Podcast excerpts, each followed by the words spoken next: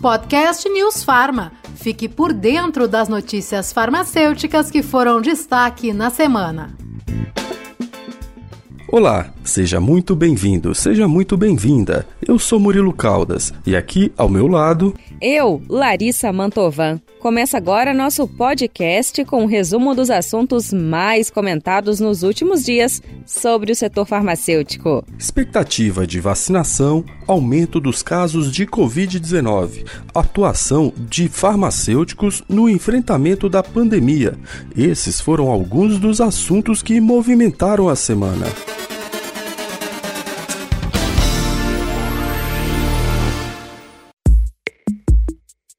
Nesta semana, começou a ser veiculada uma campanha que busca estimular a valorização dos farmacêuticos pela contribuição à saúde pública na pandemia de Covid-19. Essa é uma iniciativa do Conselho Federal de Farmácia para marcar o Dia Nacional do Farmacêutico, celebrado no dia 20 de janeiro. O slogan é: Farmacêuticos são essenciais e merecem o nosso reconhecimento. As ações Murilo dão continuidade à campanha que iniciou no Dia Internacional do Farmacêutico, em 25 de setembro.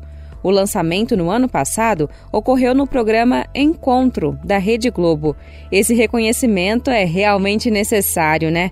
Afinal, esses profissionais, mais do que nunca, estiveram lado a lado da população. Sem dúvidas. E justamente por isso, nesta semana, o CFF enviou um ofício ao governador do Amazonas, Wilson Lima, pedindo que o funcionamento das farmácias seja mantido durante a pandemia.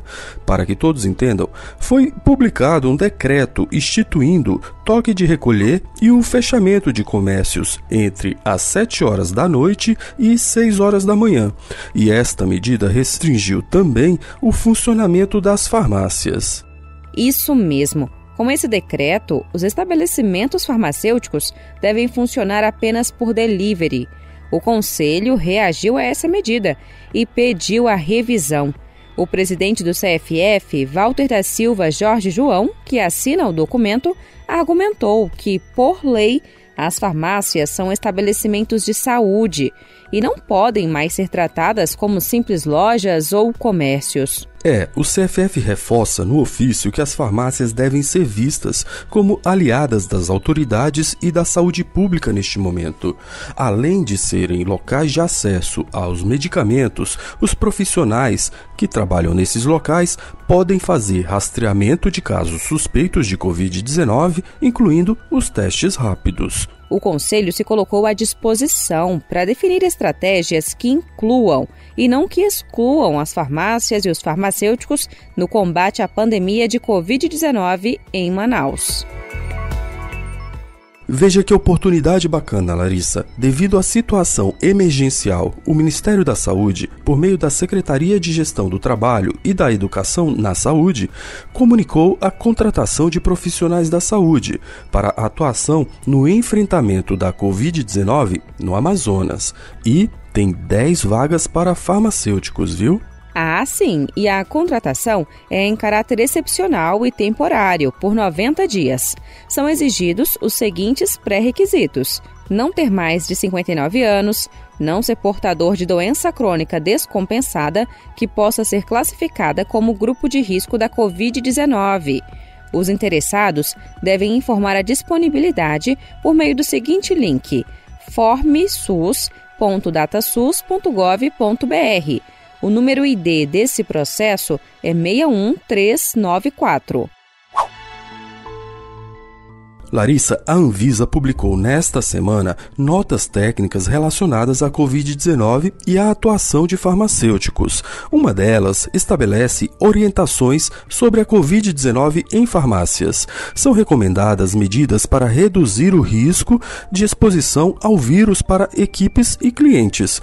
Entre elas, criar barreiras físicas entre funcionários e usuários, limitar o número de pessoas dentro desses estabelecimentos e fornecer equipamentos de proteção individual aos profissionais. E também que as farmácias aptas a realizarem testes rápidos devem ter sala privativa e estrutura adequada para a segurança de todos, ou seja, dos pacientes e dos farmacêuticos. Eu vi. Essa nota da Anvisa reafirma o que o Conselho Federal de Farmácia repassou à categoria no início da pandemia, lá em março de 2020.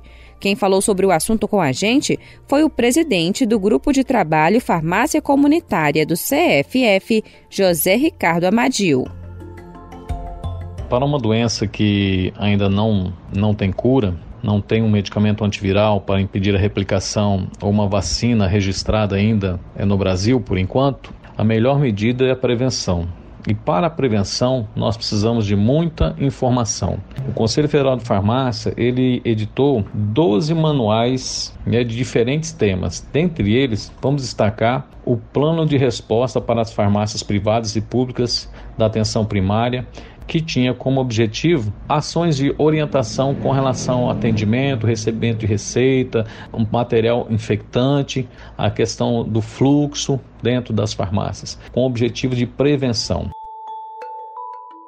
Lembrando que o Conselho criou um portal que reúne informações exclusivas sobre o tema. O endereço é covid19.cff.org.br. A outra nota técnica da Anvisa, publicada na quarta-feira, tem orientações sobre os eventos adversos e graves inesperados ocorridos nos ensaios clínicos para desenvolvimento de vacinas contra a Covid-19. A agência determina que essas situações devem ser notificadas em até sete dias corridos. No caso de morte, o prazo é de 48 horas. As notificações devem ser feitas por meio do formulário Notivisa, disponível no site da agência. Para ter acesso a essa e outras notas técnicas da Anvisa, acesse o site www.anvisa.gov.br. Clique em Centrais de Conteúdo, depois em Publicações e acesse Serviços de Saúde. Vamos agora falar sobre um exemplo de como a atuação de farmacêuticos é importante para o enfrentamento à Covid-19. Pesquisadores da Universidade Federal de São João Del Rei, em Minas Gerais, desenvolveram um projeto chamado Produção Emergencial e Distribuição de Desinfetantes e Antissépticos para a contenção do avanço da Covid-19 em Divinópolis e região. Essa foi mais uma iniciativa de farmacêuticos nas universidades para somar esforços no enfrentamento da Covid. A iniciativa atendeu à demanda do Ministério da Educação. Entre março e novembro, foram produzidos mais de 7 mil litros de álcool líquido e álcool em gel 70% e sabonete antisséptico. Os produtos foram destinados a mais de 40 instituições o vice-coordenador do curso de farmácia da universidade e coordenador do projeto, Renê Oliveira do Couto, contou para a gente que, além de fazer as doações, os profissionais também orientaram a população. A gente levantou nos nossos estudantes e colaboradores esse senso realmente de, de empatia e de cuidado com o próximo, né? Porque vivíamos realmente uma, um grande problema de saúde pública e o farmacêutico é um guardião, é um vigilante da saúde pública junto aí com a vigilância sanitária. Então, foi sim possível estender os conhecimentos que nós produzimos na universidade para a comunidade junto com os produtos. Nós também ensinávamos as formas corretas de usar, em que tipo de superfície cada produto era mais adequado, como é que isso tinha ser feito. Agora, antes de finalizar o nosso podcast, eu quero destacar uma novidade interessante na área da cosmetologia. Eu estou falando da sua matéria, Larissa, sobre o hidratante desenvolvido por pesquisadores da Universidade Federal do Rio Grande do Norte, a partir de princípios ativos de uma planta do bioma Caatinga, a Calanchoe brasiliensis, também conhecida como saião, coraima ou Folha da Fortuna. O produto recebeu em dezembro patenteamento do Instituto Nacional de Propriedade Intelectual. Pois é, em uma conversa com o doutor em Ciências Farmacêuticas e professor da UFRN, Márcio Ferrari, ele me contou um pouco mais sobre esse estudo.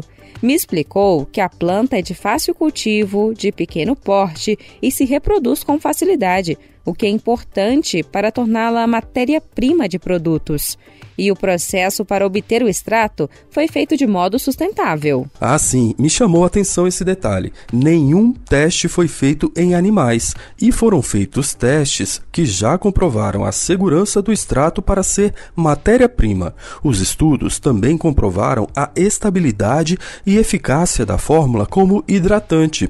Eu destaquei um trecho aqui da fala do Dr. Márcio Ferrari, em que ele diz que o uso do extrato é importante para o desenvolvimento econômico e sustentável da região. Isso trará benefícios econômicos para a região, não só a região aqui do Nordeste, mas a região que essa planta se desenvolve. Você vai ter uma, um manejo sustentável dessa planta, um cultivo sustentável e hoje o nosso consumidor na área cosmética ele deseja isso, né? não só inovação, mas também que o, o produto seja produzido de forma sustentável. Então, mais um produto que qualifica a nossa biodiversidade brasileira.